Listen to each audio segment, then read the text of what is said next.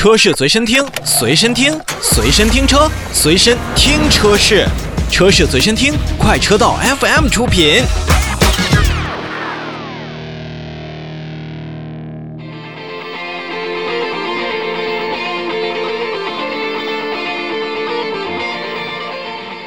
好，我们再把目光转向到成都车展，我们来共同了解一组新车。那在成都车展上呢，路虎也是正式公布了全新卫士的官方建议零售价。本次的卫士呢，也是上市了四款车型，售价是七十七点八万元到九十五点八万元。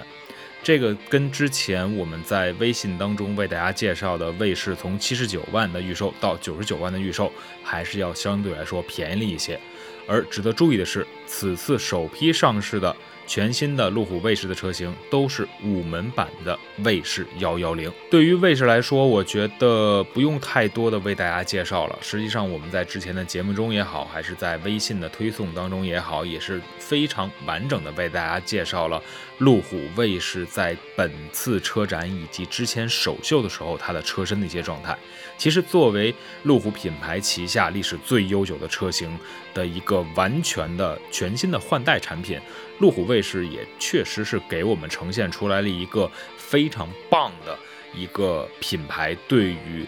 换代车型、经典车型的一个现代化理解。老款车型保留外观，然后现在呢加入更多的新的一些科技化的特征，主要保留的像中网、大灯。包括尾灯、还有窗线、腰线这些四四方方的方盒子，这些曲线都是得以保留，基本上也是可以完全还原路虎 Series One 的这样的一种神韵。那在动力方面呢？本次上市的全新卫士幺幺零车型都是搭载了三点零升直列六缸的双增压发动机，再配合四十八伏的电动机这样的一个组合，最大的功率是四百匹马力，最大的峰值扭矩是达到了五百五十牛米。